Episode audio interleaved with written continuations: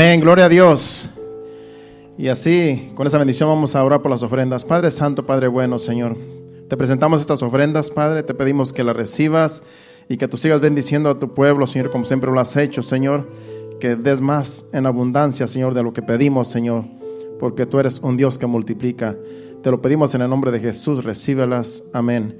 Y así puede tomar su lugar en esta bendición. Bienvenidos a cada uno de ustedes. Si hay alguna visita, les damos la bienvenida. Miss Kim no va a estar dando clases para los adolescentes. No sé si ya están en la parte de atrás, pero Miss Kim no va a poder dar clases hoy porque el hermano Victoriano tuvo que salir a una emergencia. Eh, Kim va a estar tomando eh, la posición de, mi, de, de hermano Victoriano. Así es que si hay algunos jóvenes allá en la parte de atrás, adolescentes pueden pasar aquí al santuario, al menos que haya alguien que, que esté allá con los adolescentes. Y aquí vamos a, estamos preparados para recibir palabra de Dios. ¿Cuántos están preparados? Pues eso venimos a la casa de Dios, primeramente a darle adoración a nuestro Dios, a darle alabanza, a darle lo que Él se merece, alabanza y adoración es lo que le podemos dar, es lo que sale de nuestro corazón, porque oro y plata no podemos darle, porque la Biblia dice que el oro y la plata son de Dios. Pero sí, Él pide nuestra alabanza, nuestra adoración, que salga de nuestro interior directamente para Él. Y eso es lo que estamos haciendo aquí, pero también nos congregamos para que Dios nos hable, como en esta hora el Señor nos va a hablar. Parece que había muchos adolescentes preparados en la parte de atrás, ¿verdad? Ya estaban preparados para la enseñanza. Quiero decirles que los adolescentes están bien motivados a la enseñanza que se les está dando. Eh, Kim tiene algunas, eh, o sea, algún plan. Eh, Dios le dio unas, eh, ¿cómo se dice? Estrategias de cómo puede mantener a los jóvenes activos, leyendo la Biblia, buscando, apuntando, y, y, Dios la bendiga porque sí este, les ha servido. Mi hija siempre viene y me, me, me, me, enseña las notas de todo lo que, de todas las enseñanzas. Y eso es lo que nuestros hijos necesitan, en vez de estar con el teléfono, porque anteriormente estaban en la clase, pero estaban con el teléfono, ni ponían atención a la clase. Pero ahora con, con esta nueva técnica de Miskin, ahora están más atentos, ahora están más eh, escudriñando la Biblia, leyendo, apuntando. Entonces nuestros hijos no son los mismos porque están aprendiendo. Así es que por hoy pues van a estar aquí con nosotros. Pero aquí también apunten la enseñanza que se nos va a estar dando. Vamos a Deuteronomios capítulo 6, versículo 4 y 5. El título de esta enseñanza, yo le puse por título, primer mandamiento. Ese es el título, primer mandamiento. Acuérdense que en la Biblia hay diez mandamientos. Y todo mundo, como dice Marvin, todo mundo sabe que hay un Dios, aunque algunos ni, ni lo adoren. Pero el Dios de Israel es el único Dios, Jehová de los ejércitos. Y la Biblia es la única, el único libro que es inspirado por Dios. Los demás libros de otras religiones son libros inventados del hombre para sacar nuevas, nuevas eh, religiones, nuevas doctrinas que en realidad no tienen nada que ver con Dios y por eso hay mucho engaño. Pero la Biblia, usted puede confiar en la Biblia. La Biblia no se equivoca, la Biblia no nos engaña porque es palabra de Dios. Usted puede leer la Biblia todo el tiempo que usted quiera y siempre va a ser bendecido por la palabra de Dios, porque todo lo que hay allí es palabra viva de Dios. Entonces sabemos que hay diez mandamientos. ¿Y el primero cuál es? Los que ya conocen un poco más de Biblia. El primer mandamiento, el más importante de todos, es que hay que amar a Dios sobre todas las cosas. Hay que amar a Dios más que lo que vemos, más que a nosotros mismos, que en realidad muchos eh, son su propio Dios. Y estos versículos nos enseñan lo que es el primer mandamiento. Por eso yo le puse el título, el primer mandamiento, porque vamos a estar hablando de cómo Dios merece ser amado y cómo Él, él demanda más bien, porque es un mandamiento. Él demanda a nosotros, su creación, que le adoremos, que lo amemos. Que no nos va a obligar tampoco, pero pagamos las consecuencias. Aquellos que no quieren amar a Dios, hay un lugar de tormento, un lugar de perdición, al cual todos aquellos que no acepten amar a Dios y vivir su propia vida, sabiendo que Él es el único que merece adoración y Él el único que merece ser amado sobre todas las cosas, y que no deciden amarlo y seguirlo, pues irán a parar en un lugar de tormento por toda la eternidad. Pero todos aquellos que son hijos de Dios, que aceptan el sacrificio de Cristo, que, amamos a Cristo, amamos a Dios, amamos su palabra, amamos lo que Él ama y aborrecemos el pecado, todos nosotros estamos destinados a ir a la presencia de Dios por toda una eternidad. Así es que es una bendición ser hijos de Dios, porque sabemos para dónde vamos. Y este es el primer mandamiento que aquí lo menciona y en otros libros también lo mencionan, también en el Éxodo 20 también menciona los diez mandamientos. Pero este es el que más habla directamente de cómo debemos amar a Dios. Vamos a leerlo, versículo 4 y 5. Dice, dice aquí en la Biblia, dice, oye Israel, porque aquí le está hablando al pueblo de Israel. Ahora el Israel somos la iglesia. Oye Israel, Jehová nuestro Dios, Jehová uno es. Y el 5 dice, y amarás a Jehová tu Dios de todo tu corazón y de toda tu alma y con todas tus fuerzas. Amarás. Es un mandato, no es una opción. Es un mandato de Dios, de amar a Dios. Y como le digo, usted, si usted no quiere amarlo, Dios no lo va a obligar. Pero su alma está en peligro de, ir a parar a un lugar de tormento por toda una eternidad. Porque solamente hay dos caminos el infierno y la gloria, la presencia de Dios.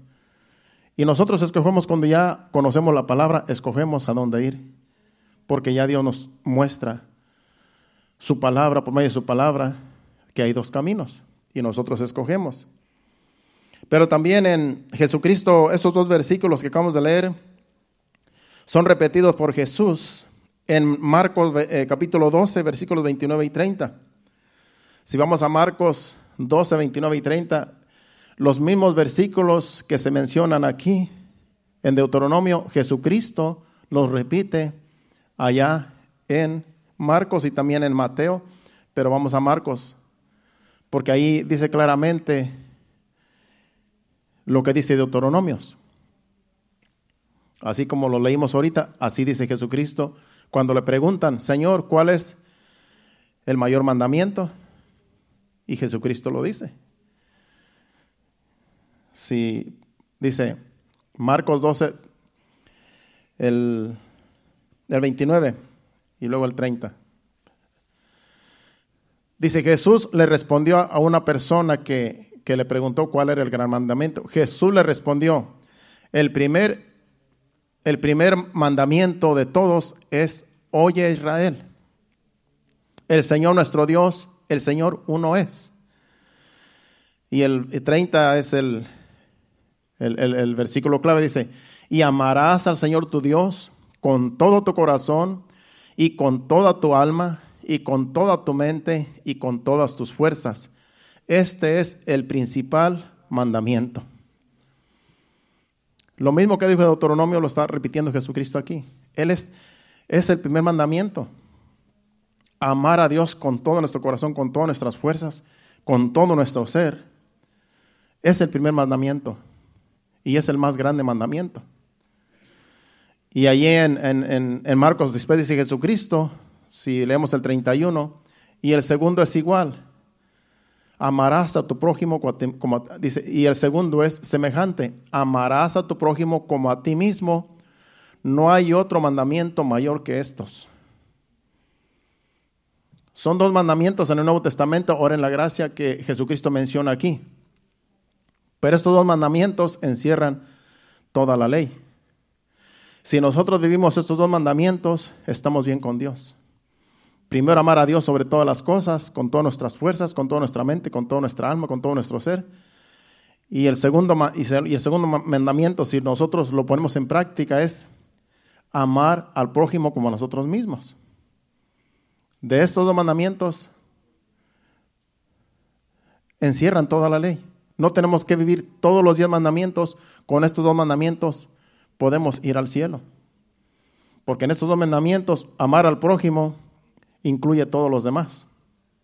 No codiciar la mujer de tu prójimo, no, es no cometer adulterio, no codiciar el buey de tu prójimo, como dice allá en, en Éxodo, no codiciar nada de tu prójimo, amar a tu prójimo, desearle lo mejor a tu prójimo. Con estos dos mandamientos podemos llegar al cielo. Pero lo difícil es amar a Dios. Por eso el mensaje de hoy es, el primer, primer mandamiento es amar a Dios.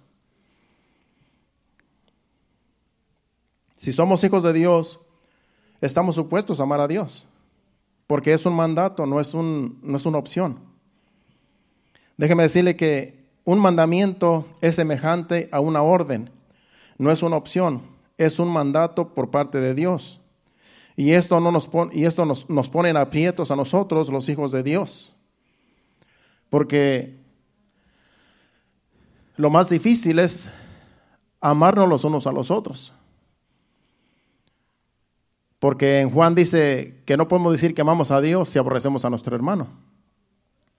Entonces, si aborrecemos a nuestro prójimo, a nuestro hermano, no amamos a Dios, porque dice que, ¿cómo decimos que amamos a Dios? Que no lo vemos si aborrecemos a nuestro hermano que estamos viendo. Entonces seríamos hipócritas si decimos que amamos a Dios y actuamos diferente, de diferente manera. Entonces nos, ponemos, nos ponen aprieto la palabra de Dios porque tenemos nosotros que amar a Dios sobre todas las cosas. No es una opción. Es que debemos hacerlo si queremos llegar al cielo. Como dije al principio, Dios no nos obliga, pero si queremos llegar al cielo, tenemos que cumplir el primer mandamiento y el segundo también.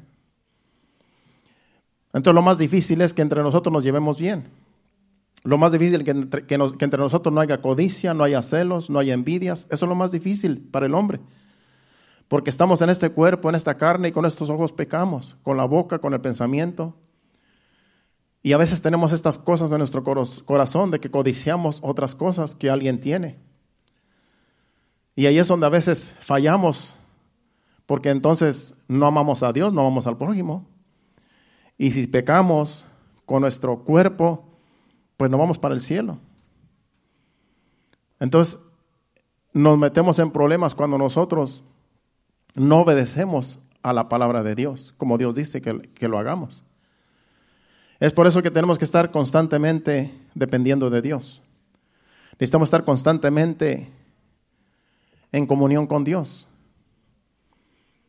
Si nosotros no estamos en comunión con Dios constantemente, podemos caer en pecados de los que la Biblia menciona.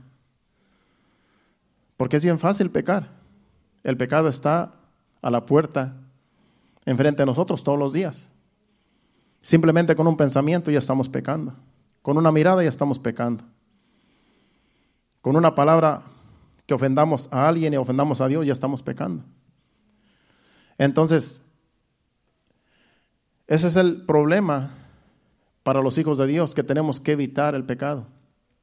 Tenemos que vivir en santidad. Y difícil es que no pequemos, porque la Biblia dice también que es, es imposible que el hombre nunca peque.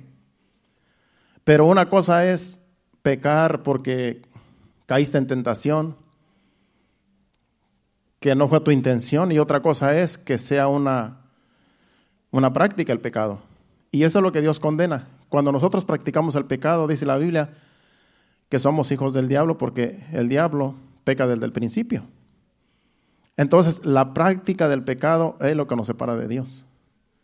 No que caigamos en tentación en alguna ocasión, de vez en cuando, que caigamos en una tentación, porque para eso está Jesucristo, que es nuestro abogado, que nos arrepentimos cuando caemos en tentación. Le pedimos perdón. Pero una cosa es que caigamos en tentación y otra cosa es que sea una rutina para pecar. Eso es, eso es lo que Dios condena. Que se nos haga una rutina pecar y una costumbre y que ya no nos redarguya el Espíritu Santo delante de Dios. Ese es el problema. Por eso tenemos que estar siempre dependiendo de Dios todos los días. Porque siempre vamos a tener la tentación de caer en pecado. La tentación siempre va a estar a las puertas. La tentación siempre va a estar enfrente de nosotros. Y de nosotros depende si cedemos al pecado o decimos, Señor, ayúdame para salir de esta tentación. Dice la Biblia que no hay tentación que Dios no nos pueda ayudar a salir de ella. Dios nos puede ayudar a salir de cualquier tentación. Pero tenemos que estar agarrados del Señor todos los días.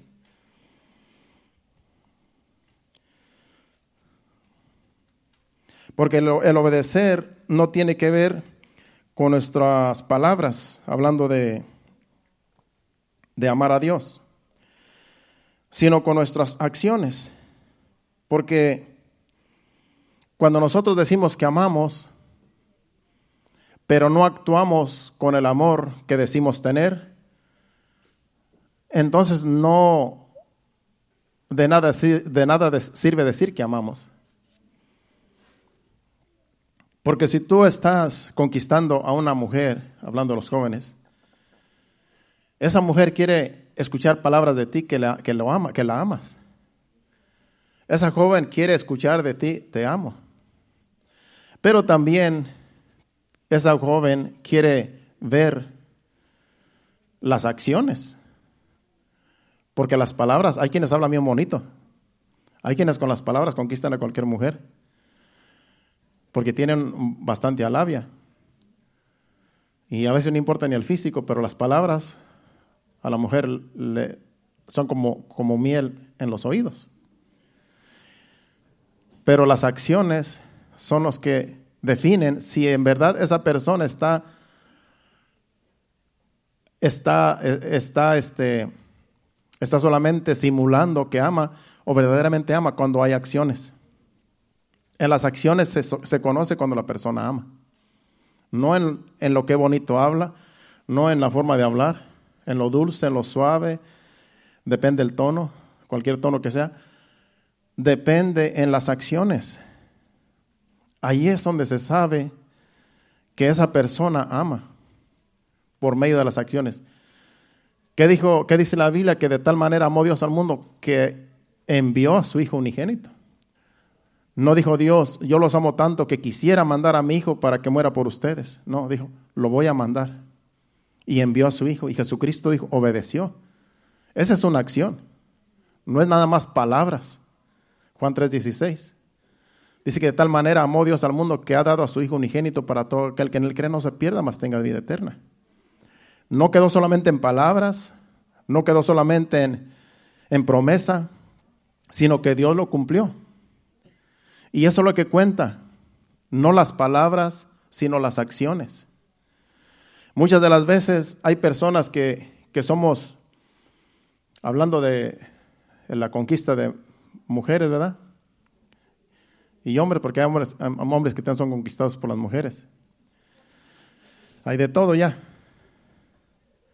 Pero ya se me olvidó lo que iba a decir. Pero ¿Qué había dicho? No, no, ya se me olvidó lo que, por, por otro lado. Es que estos temas son un poco riesgosos. Son un poco riesgosos. Pero cuando uno, cuando uno este, promete, tiene que cumplir lo que uno promete. Cuando uno habla, te amo, se tiene que ver la acción. No se tiene que quedar en promesas. Se tiene que ver la evidencia de que con las acciones se demuestra el amor que se tiene. Y también hay que ver los frutos. Porque muchas de las veces puede ser que para conquistar eh, los hombres usamos cualquier artimaña, porque con tal de conquistar podemos simular que amamos y podemos hasta traer regalitos y esto y lo otro porque hay una conquista que, que está, ¿verdad?, en, en conflicto. Entonces muchas de las veces, a la larga es cuando se sabe si se ama. Porque al principio se pueden dar regalos y, y bonitos detalles para la conquista. Pero cuando ya pasa el tiempo,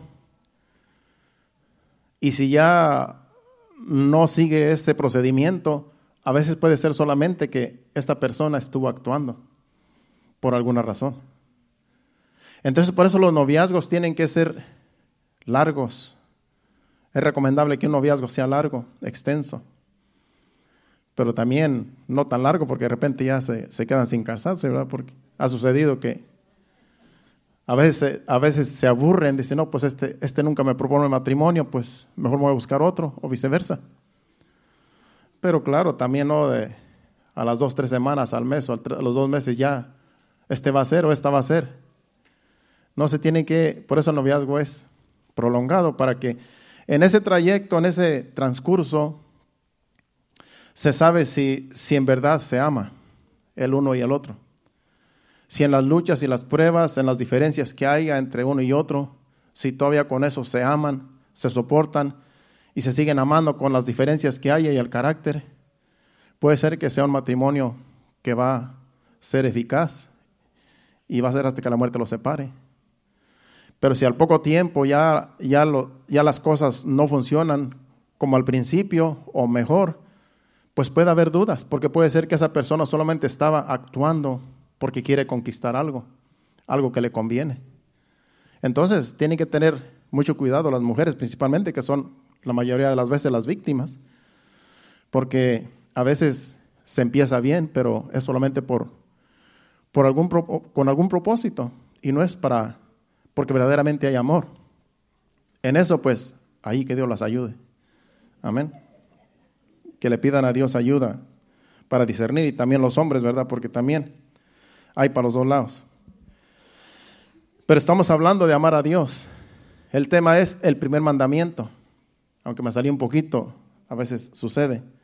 A veces lo hago a propósito porque yo sé que hay parejas que andan de novios y, necesito de vez en cuando traerles un pequeño, una, una pequeña, digamos, pequeña enseñanza para que entiendan de que nos interesa que ustedes que andan de novios, si Dios está en el asunto, que un día se casen. Entonces, de eso a veces uno toma esos temas así un poco a la ligera, o sea, no a la ligera, sino que en un tema a veces mencionamos el noviazgo, porque nos interesa que ustedes, si es Dios en el asunto, podamos tener boda. Amén. Y, y que sea para gloria de Dios. Entonces, y para que ustedes sean felices también. Vamos a Mateo capítulo 21, versículo 28 al 32. Estamos hablando de que no solamente son palabras, no solamente son, sino que tienen que ser acciones. En la, en la acción se sabe si esa persona ama, si esa persona es obediente en lo que dice. Es por medio de las acciones que nos damos cuenta. Y aquí es Jesucristo trayendo, trayendo una parábola. Es Jesucristo trayendo una parábola de dos hijos. Y por medio de la obediencia de uno de estos dos hijos es que este hijo demostró que ama al Padre. Dice Jesucristo a, a, los fariseos, a los judíos, dice, pero ¿qué os parece? Un hombre tenía dos hijos y acercándose al primero le dijo, hijo, ve hoy a trabajar en mi viña. Respondiendo él dijo, no quiero pero después arrepentido fue. El otro. Y acercándose al otro le dijo de la misma manera. Y respondiendo él dijo, sí Señor, voy y no fue. Jesucristo les pregunta, ¿cuál de los dos hizo la voluntad de su Padre? Dijeron ellos, el primero. Jesús les dijo, de cierto os digo que los, los publicanos y las rameras van delante de vosotros al reino de Dios porque esto era, una enseñanza para los judíos. Que los judíos se creían que ellos eran la niña de sus ojos, de los ojos de Dios, porque ellos eran bien religiosos. Pero Jesucristo les dice, las rameras y los publicanos van delante de Dios antes que ustedes. ¿Por qué? Porque estos judíos no eran obedientes a Dios. Ellos solamente simulaban que amaban a Dios, pero no eran obedientes. En cambio, las rameras, como dice ahí, y los publicanos obedecían y iban primero que los judíos que decían que eran, eran los, los más santos.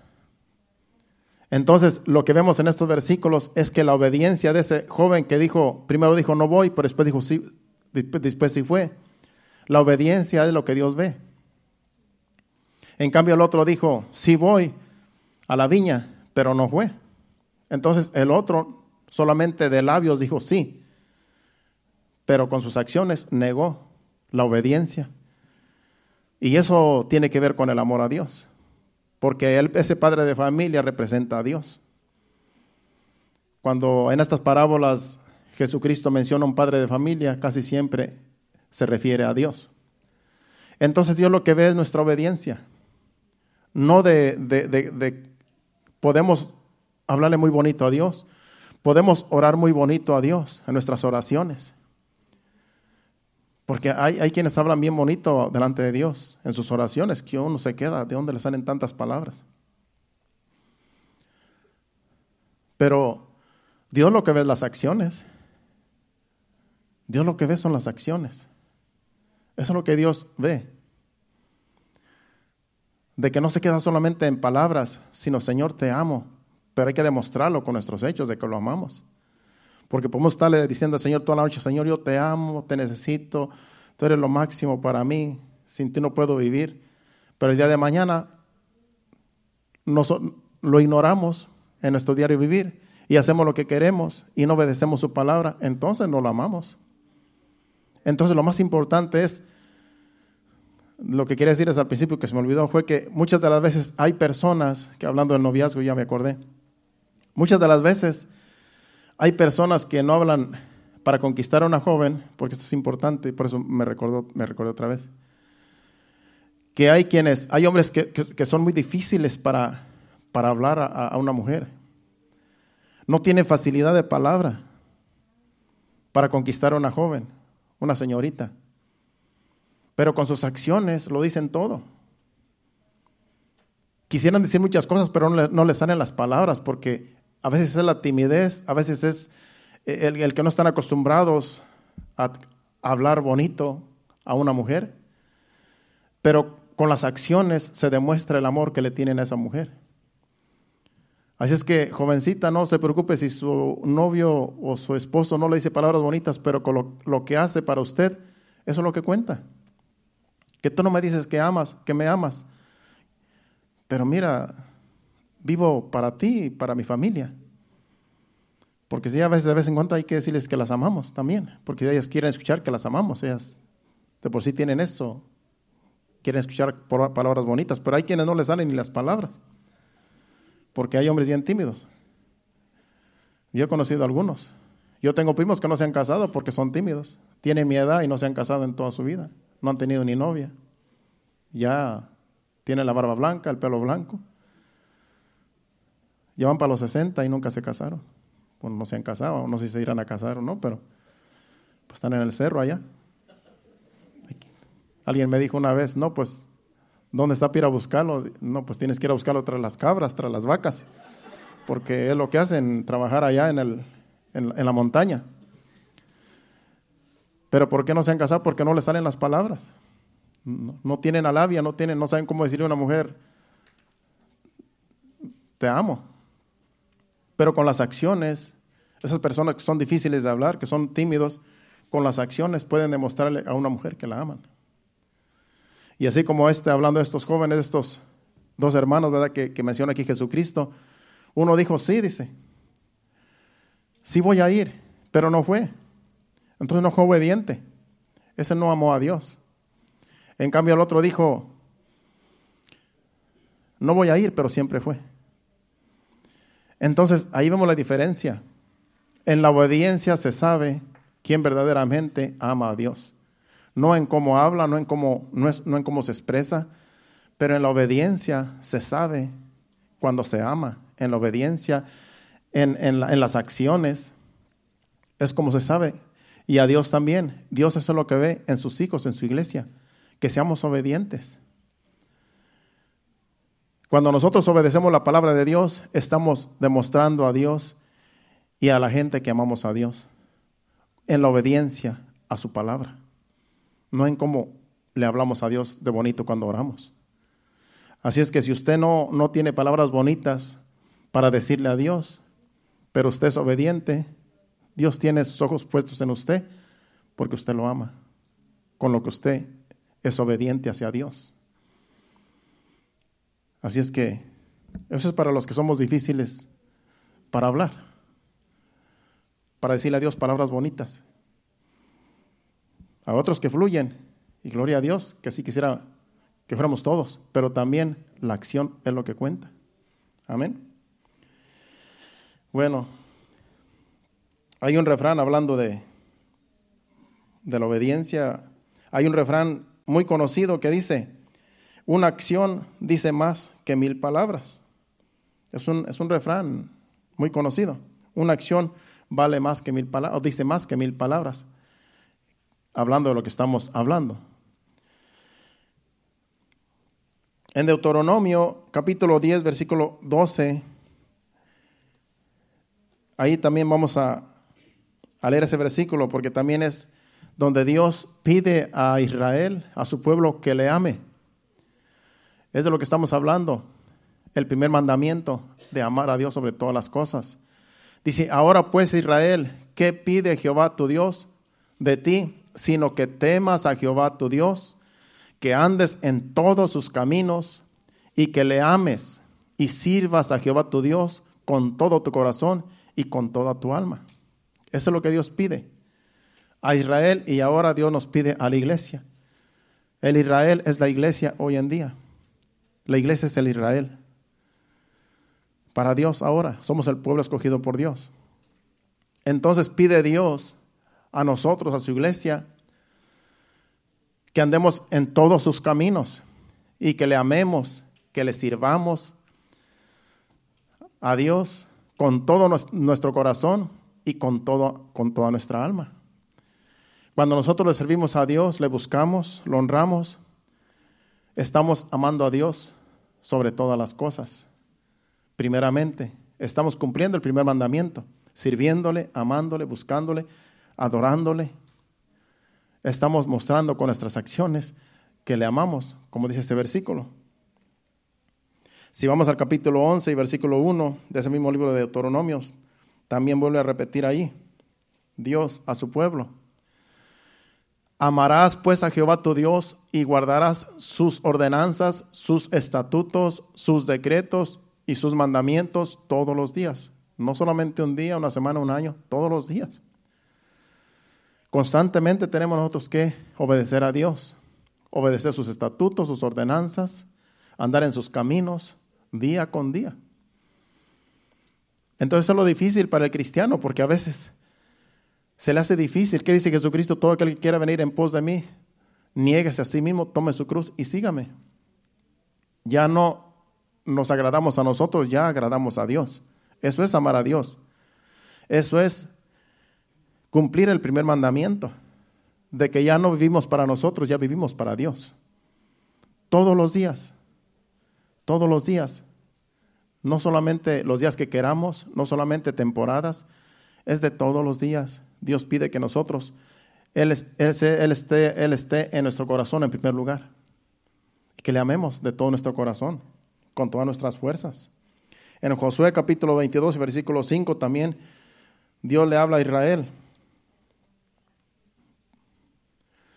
Dice, amarás pues, bueno, todavía no, o Josué, dice, solamente que con diligencia cuides de cumplir el mandamiento y la ley que Moisés, siervo de Jehová, os ordenó, que améis a Jehová vuestro Dios y andéis en todos sus caminos, que guardes sus mandamientos y le sigas a él y le sirvas de todo vuestro corazón y de toda vuestra alma con todo el corazón y con todo el alma. El alma no se ve, el alma la tenemos dentro, como, como decía Marvin. Este cuerpo se va, se, va a morir un día, si el Señor no viene antes, pero el alma va a ser para, es, es, eterna. Entonces, Dios siempre está pidiendo que de todo corazón y de toda nuestra alma lo amemos. Porque hay hombres que aman a su esposa con todo el alma Y algunos dicen que hasta la adoran. Te adoro.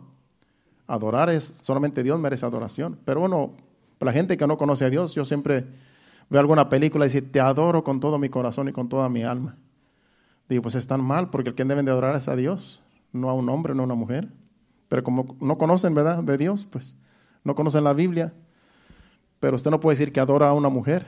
Usted no puede decir yo adoro a mi esposa, porque entonces le está quitando el puesto a Dios. Dios es el que merece ser adorado. La esposa merece ser amada. Una cosa es amar y otra cosa es adorar. Y aquí Dios pide que le amemos, que le adoremos, que le sirvamos con todo nuestro corazón y con toda nuestra alma.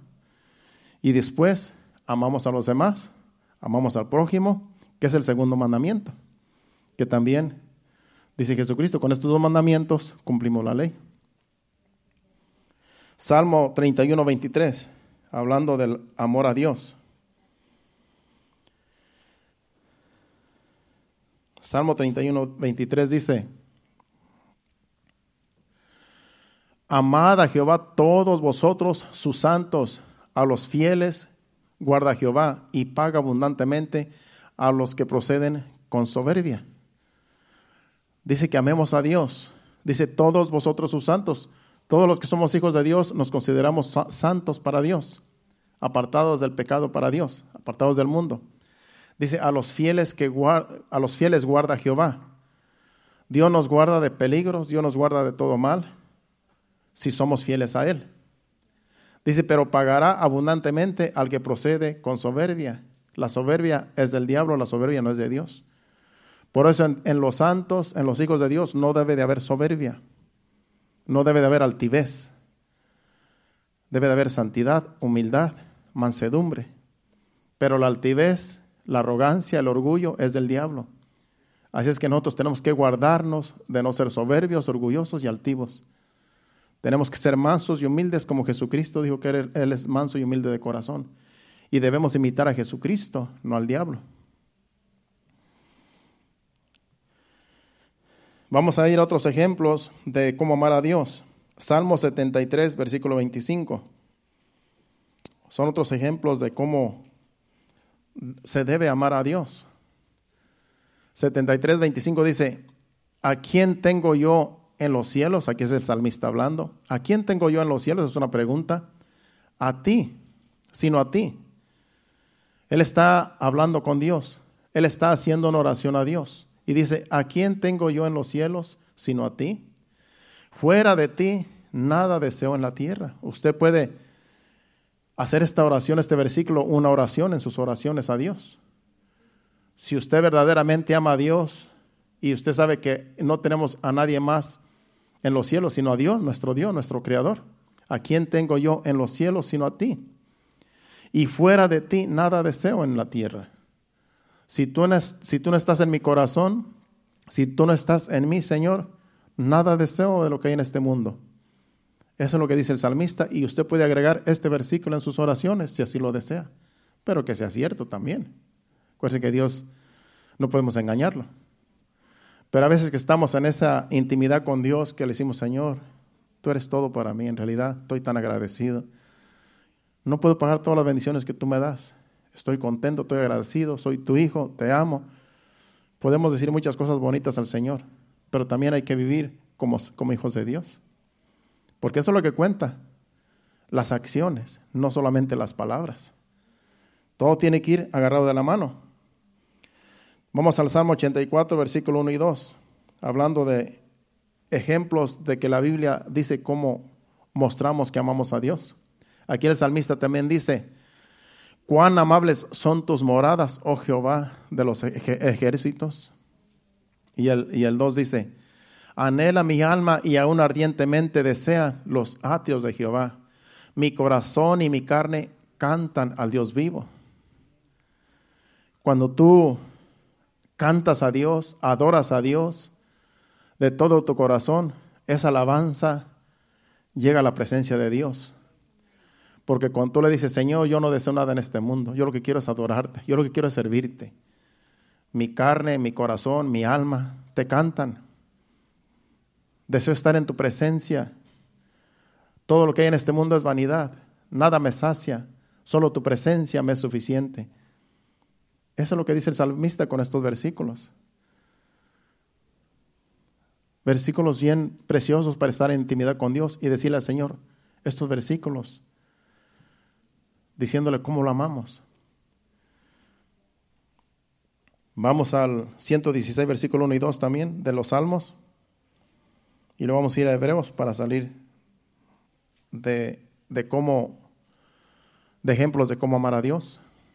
116, versículo 1 y versículo 2.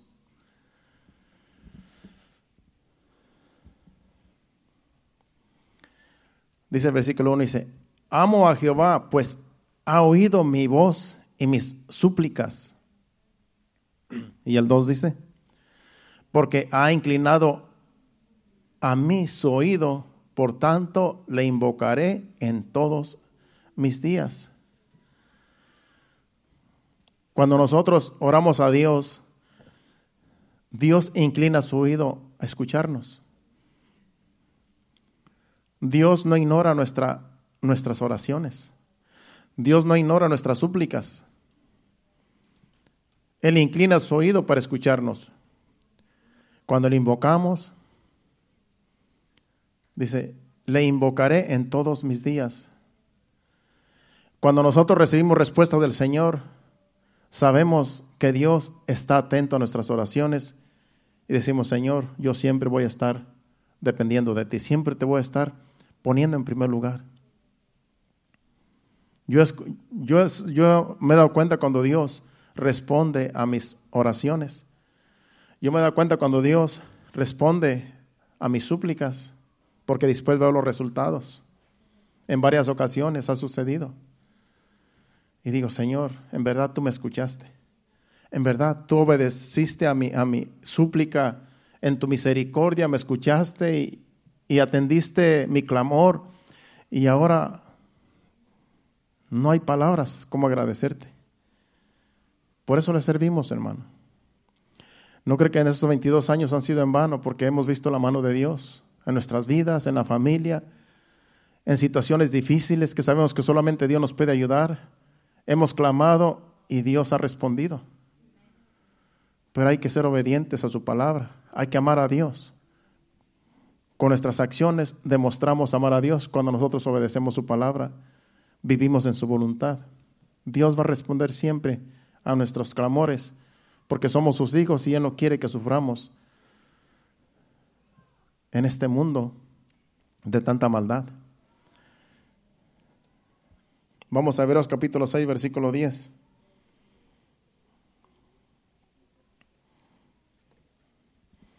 Aquí el libro de los hebreos, el, el, escritor le dice a los hebreos, porque en ese capítulo les habla fuertemente, antes de esos versículos les habla fuertemente, pero en este versículo 10, eh, aquí hace un, es como si hiciera un paréntesis aquí el escritor, donde a pesar de que en los versículos anteriores habla bien fuerte, porque habla sobre el pecado, sobre aquellos que pecan. Pero aquí en este versículo dice, porque Dios no es injusto para olvidar vuestras obras, vuestra obra y el trabajo de amor que habéis mostrado hacia su nombre, habiendo servido a los santos y sirviéndoles aún. Dice que Dios no es injusto para olvidar que a veces nosotros hemos trabajado para Dios, cuando nosotros trabajamos para la iglesia, cuando nosotros trabajamos para los demás, estamos trabajando para Dios. Y Dios no es injusto por olvidar lo que hacemos. Por eso cuando nosotros necesitamos de Dios, Dios acude a, nuestras, a nuestra ayuda. Porque en todo este caminar a veces hay tropiezos, a veces hay desánimo, pero Dios no se le olvida lo que nosotros hacemos en la obra de Dios. Si tú en el pasado trabajaste en la obra de Dios, Dios no se olvida de lo que tú hiciste. Dios no se olvida del trabajo que tú hiciste. Dios no se olvida de lo que tú hiciste por algún hermano. Dios no, dice que Dios no es injusto para olvidar lo que hacemos para el Señor y aún lo que estamos haciendo ahora, como dice ese versículo. Todo lo que hagamos para Dios, todo tiene su recompensa. Dice la Biblia que Dios nos va a juzgar por nuestras obras cuando seamos juzgados tanto por lo bueno como por lo malo. Por eso hagamos cosas buenas y no hagamos cosas malas, porque las malas también, por las malas Dios nos va a juzgar, aunque ya seamos salvos. En el tribunal de Cristo, ahí vamos a ser, a ser juzgados todos, toda la iglesia, todos los hijos de Dios, en el tribunal de Cristo. En el trono blanco van a ser juzgados todos los que se van a perder. Pero toda la iglesia vamos a ser juzgados en el tribunal de Cristo, donde allí las cosas malas que hicimos, por las cosas malas también Dios nos va a juzgar, pero aunque ya seamos salvos. Pero si tú dedicaste tu vida al Señor, hiciste cosas buenas, amaste a Dios, serviste a los demás, demostraste a Dios que lo amas cuando servías a los demás, y Dios no es injusto, como dice el versículo, para olvidar del trabajo que hemos hecho para la obra de Dios y para servir a los demás, para servir a la iglesia. Todo tiene su recompensa. Dios nos va a recompensar a cada uno de nosotros según haya sido nuestra obra, dice la Biblia. Primera de Juan 4, 19.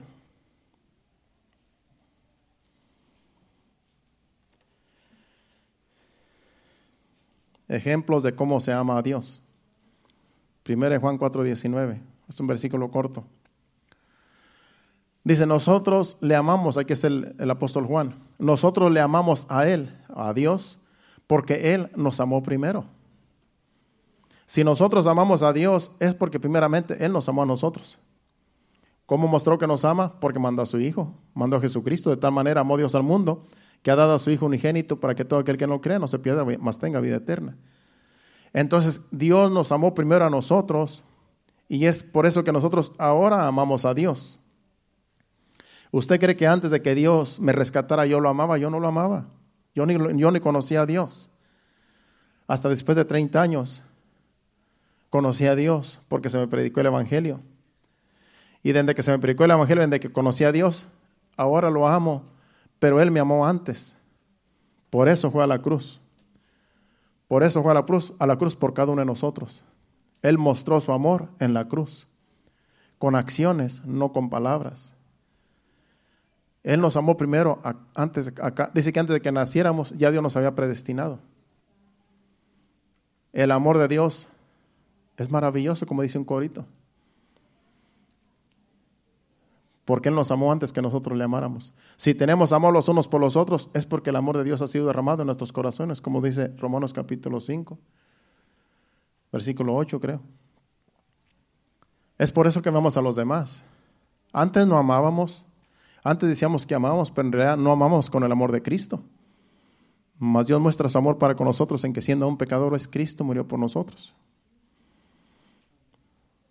No hay otro versículo que dice, el amor de Dios, el 12 yo creo, que el amor de Dios ha sido derramado en nuestros corazones, en realidad no lo tengo apuntado. Pero el amor de Dios ha sido derramado en nuestros corazones por su Espíritu Santo que se nos fue dado. Como el amor de Dios fue derramado en nuestros corazones, ahora nosotros podemos dar el amor que antes no teníamos, porque ahora el amor viene de Dios. No viene de nosotros, viene de Dios. 5.5, ¿verdad? Y la esperanza no avergüenza porque el amor de Dios ha sido derramado en nuestros corazones por el Espíritu Santo que nos fue dado. Si yo cuando, vamos a hablar de la conquista aquí, si yo cuando conquisté a mi esposa, yo decía que la amaba. En ese tiempo yo no tenía a Cristo. Yo la amaba con mi corazón. La amaba, le dije, te amo con mi corazón, con mi, intelecto, con todo lo que yo, yo podía mostrarle mi amor. Pero ahora, cuando yo conozco a Cristo, ahora la amo con el verdadero amor de Cristo. Ahora la amo verdaderamente. Puedo mostrar el amor de Dios en mi, en mi, en mi esposa y en mi familia, primeramente, que viven conmigo. Pero antes no. Antes decíamos amar, pero era un amor superficial.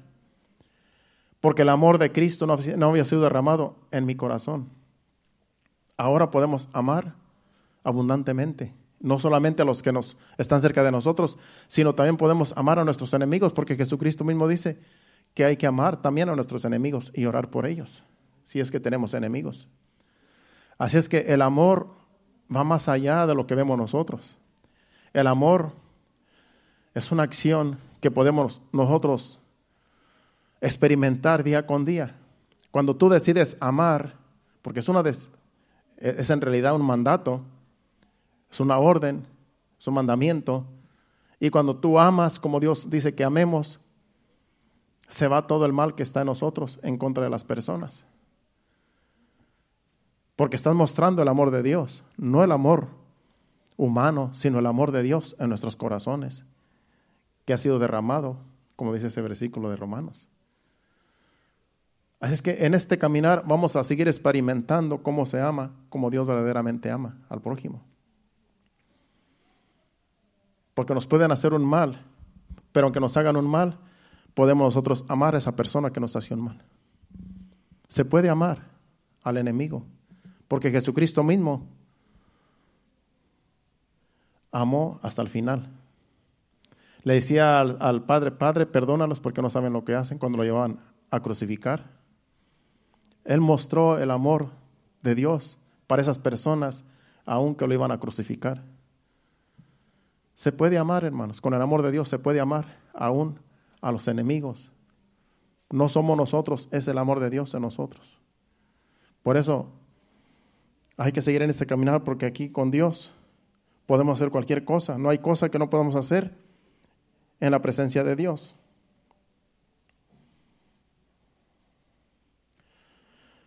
Yo escribí aquí, ¿por qué unos aman a otros más que a Dios?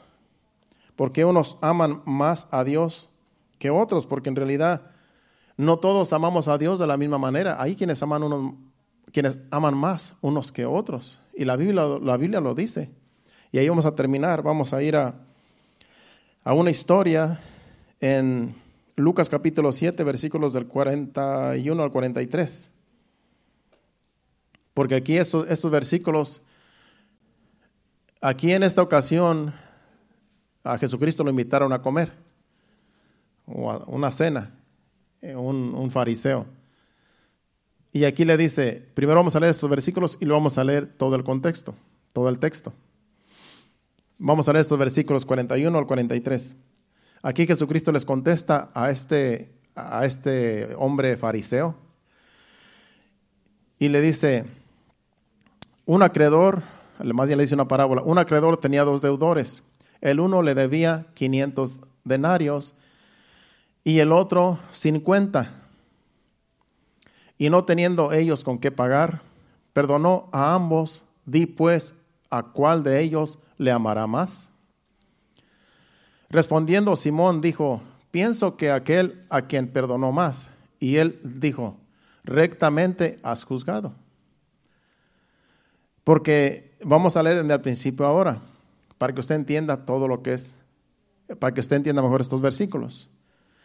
Y se va a dar cuenta que lo que Jesucristo le estaba dando a este fariseo es una lección, porque este fariseo no trató a Jesús como lo debiera de haber tratado, aunque fue su invitado de honor. Porque en ese tiempo se invitaban a las personas y había que atenderlos, lavándole los pies, secándole los pies con una toalla, sentarlos a la mesa, y eso no lo hizo el fariseo. De tal manera que, siendo su invitado Jesús de honor, no hizo como debía de haber hecho, como en la costumbre de ellos, pero vino una mujer pecadora que hizo más de lo que él hizo y él la juzgó. Y por eso Jesucristo le, le da esta lección. Vamos a leer ahora sí todo en estos diez minutos que me quedan. Vamos a empezar a leer desde el 36 al 47. Y ahí vamos a terminar la enseñanza. Para que usted entienda más lo que es amar a Dios. Y, y como dice esta parábola o esta enseñanza, hay, uno, hay unos que aman más porque más se les ha perdonado. Deberían de amar más porque más se les ha perdonado. Más amor deben de demostrar la persona que más se le perdona. Vamos a leer desde el 36 hasta el 47. Dice, uno de los fariseos rogó a Jesús que comiese con él, y habiendo entrado en casa del fariseo, se sentó a la mesa. Entonces una mujer de la ciudad, que era pecadora, al saber que Jesús estaba a la mesa en casa del, fariseo, trajo un frasco de alabastro con perfume. Y estando detrás de él, a sus pies, llorando, comenzó a rogar con a regar con lágrimas sus pies y los enjugaba con sus cabellos y besaba sus pies y los enjugaba con el perfume. Cuando vio este, esto el fariseo que lo había convidado, dijo para sí, este si fuera profeta, conocería quién y qué clase de mujer es la que le toca, es la que le toca que es pecadora. Entonces respondiendo Jesús le dijo, Simón, una cosa tengo que decirte. Y él dijo, di maestro. Y aquí empieza con la parábola. Dice, un, creador, un acreedor tenía dos deudores, el uno le debía 500 denarios y el otro 50. Y no teniendo ellos con qué pagar, perdonó a ambos. Di pues, ¿cuál de ellos le amará más? El otro dice, respondiendo Simón dijo, pienso que aquel a quien perdonó más. Y él dijo, rectamente has juzgado. Y sigue diciendo el 43, el 44. Dice, vuelto a la mujer, dijo a Simón, ¿ves esta mujer? Entré en tu casa y no me diste agua para mis pies, mas esta ha regado mis pies con lágrimas y los ha enjugado con sus cabellos. No me diste beso, mas esta desde que entró no ha cesado de besar mis pies. No ungiste mi cabeza con aceite, mas ésta ha ungido con perfume mis pies. Por lo cual te digo que sus muchos pecados le son perdonados, porque amó mucho, porque amó mucho más aquel a quien se le perdona poco, poco ama. Y luego dice la mujer en el 48, dice, y a ella dijo, tus pecados te son perdonados. Una lección que le dio a este fariseo. Este fariseo invitó a Jesús, pero no lo trató como lo debía de haber tratado. Pero esta mujer pecadora, sin ser invitada, vino y humillada, arrepentida de lo que había hecho, regó con lágrimas sus pies los enjuagó con sus cabellos y estaba besándole y besándole los pies. Cosa que al fariseo era costumbre que cuando se invitaba a una persona se le daba un beso en el cachete. Esa era la costumbre de los, de los judíos. Por eso, le dijo Jesús, cuando entré no me diste beso, esta no ha dejado de besarme. Porque este fariseo invitó a Jesús, pero no porque le amaba, sino por otras intenciones. No sabemos cuáles hayan sido. Pero esta mujer pecadora, dice, ha mostrado mucho, que, ama mucho. Dice, porque se le han perdonado todos sus pecados, dice, por eso muestra mucho amor. Pero el que poco se le perdona, poco amor muestra. Y eso es lo que pasa, que a veces hay personas que no muestran amar tanto a Dios porque sienten que no han hecho tanto mal. Porque piensan que no han hecho tantas cosas malas en este mundo como para para estar tan agradecidos con Dios. Pero ¿sabe qué? Dios nos ha salvado. A todos nos salvó. Y para Dios todos somos, éramos pecadores.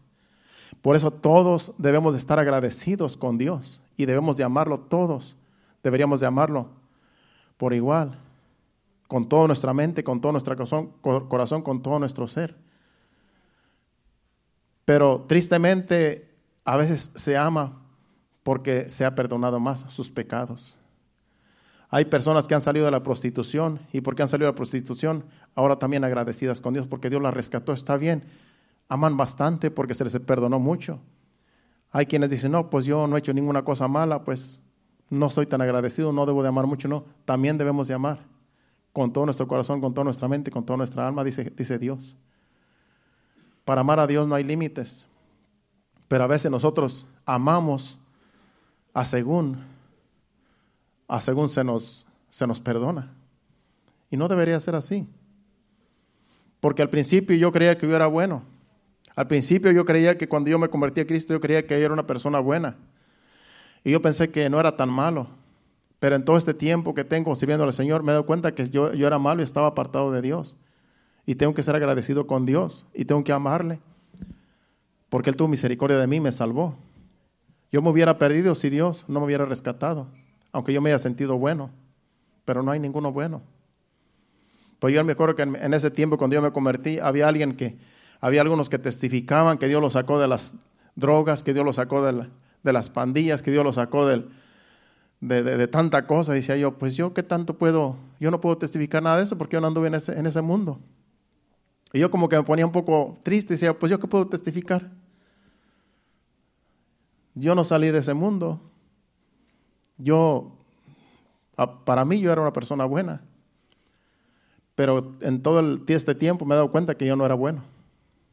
Y a veces nos dejamos llevar por eso. Por cuán, de dónde Dios nos, nos sacó. Y que debemos llamar más a Dios a los que más se nos ha perdonado. Pero Dios nos perdonó a todos, por igual. Todos éramos malos antes de venir a Cristo y Dios nos perdonó a todos.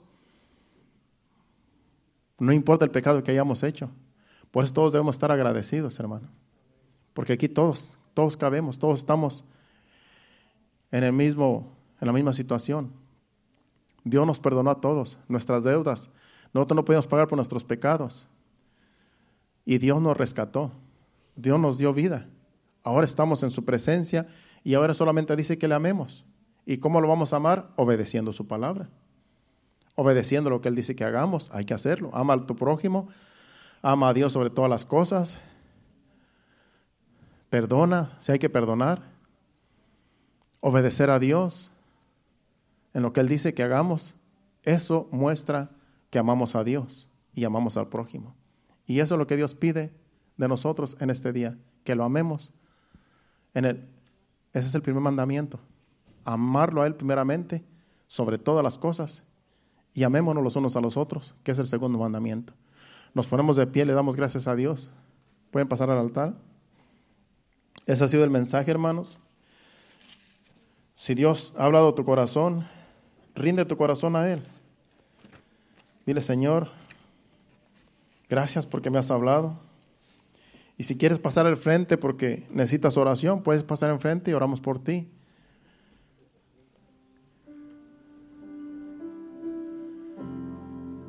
Si estás agradecido porque Dios te ha rescatado de la vana manera vana manera de vivir, estás ahora en sus caminos, demostremos que le amamos, sirviéndole